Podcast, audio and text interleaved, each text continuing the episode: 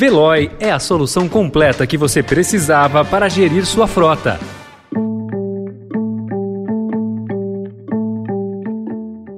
Oi, bem-vindo, bem-vinda. Começa agora mais uma edição do Notícia no seu Tempo, o podcast produzido pela equipe de jornalismo do Estadão para você ouvir em poucos minutos as principais informações do jornal.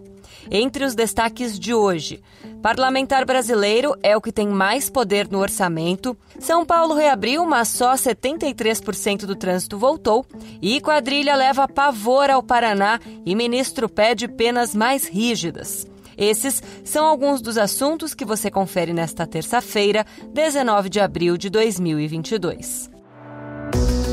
Estadão apresenta Notícia no seu tempo.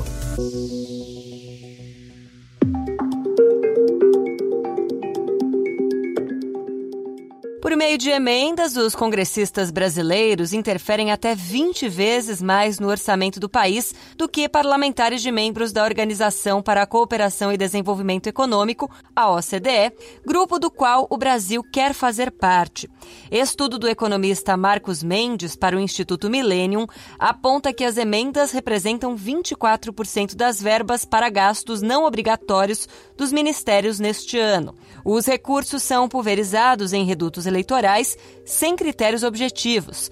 Para Mendes, a situação evidencia falta de planejamento, ausência de conexão com políticas públicas e abre caminho para a corrupção. Em outros países, as mudanças na destinação das verbas pelas emendas são mais abrangentes e a palavra final é do executivo.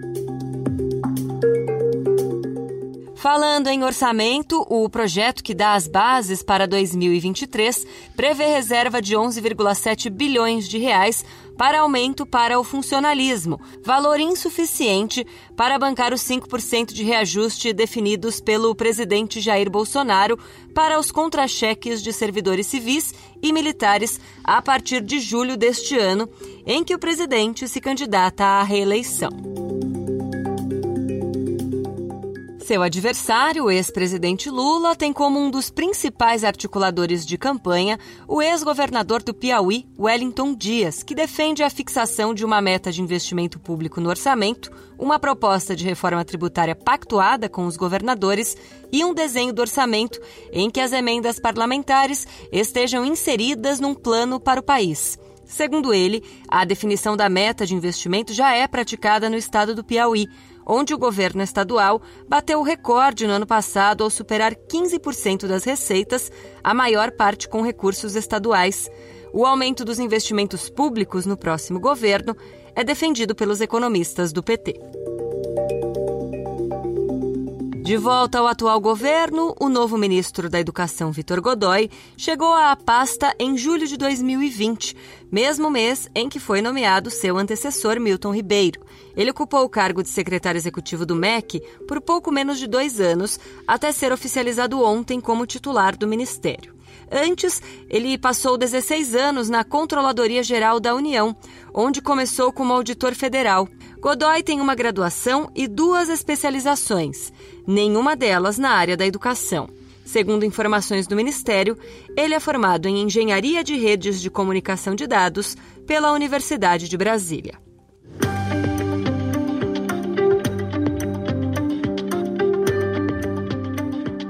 Agora, uma notícia sobre o conhecido trânsito de São Paulo. Com o retorno das atividades presenciais, o fluxo de carros na capital paulista cresceu, mas ainda não chegou aos patamares pré-pandemia. Em março de 2019, antes da Covid, a CET registrou uma média de 103 quilômetros de lentidão diária em 868 quilômetros de vias monitoradas na capital. No mesmo mês de 2022, quando escolas, parte das universidades e escritórios já haviam retomado as atividades de forma híbrida ou presencial, 76 quilômetros de lentidão diária foram registrados. Isto é, 73,7% do fluxo de veículos foi retomado. O especialista em trânsito e consultor Sérgio Eisenberg afirma que o tráfego de São Paulo não voltará aos níveis pré-pandêmicos. Para ele, as tendências do home office, do comércio virtual e do ensino à distância agora são realidade. De São Paulo para o interior do Paraná, uma quadrilha com cerca de 30 integrantes armados com fuzis invadiu o município de Guarapuava, fez reféns e trocou tiros com a polícia militar durante ataque a uma empresa de valores entre a noite de domingo e a madrugada desta segunda-feira. Três pessoas, entre elas dois policiais militares, ficaram feridas. Os criminosos incendiaram veículos para bloquear acessos e atacaram o batalhão da PM, os reféns foram obrigados a formar um cordão humano na frente da empresa. Após o ataque, o ministro da Justiça, Anderson Torres, defendeu mudanças na legislação brasileira para endurecer a pena para esses casos. Torres usou as redes sociais para pedir que o Congresso Nacional aprove o projeto de lei que endurece a pena para crimes violentos e amplia a definição de terrorismo.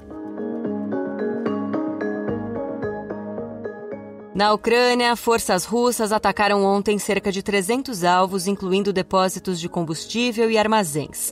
Segundo o Ministério da Defesa da Rússia, a maioria dos bombardeios ocorreu no leste da Ucrânia, mas pelo menos quatro mísseis atingiram Lviv, perto da fronteira com a Polônia, matando sete pessoas, as primeiras vítimas da guerra na cidade.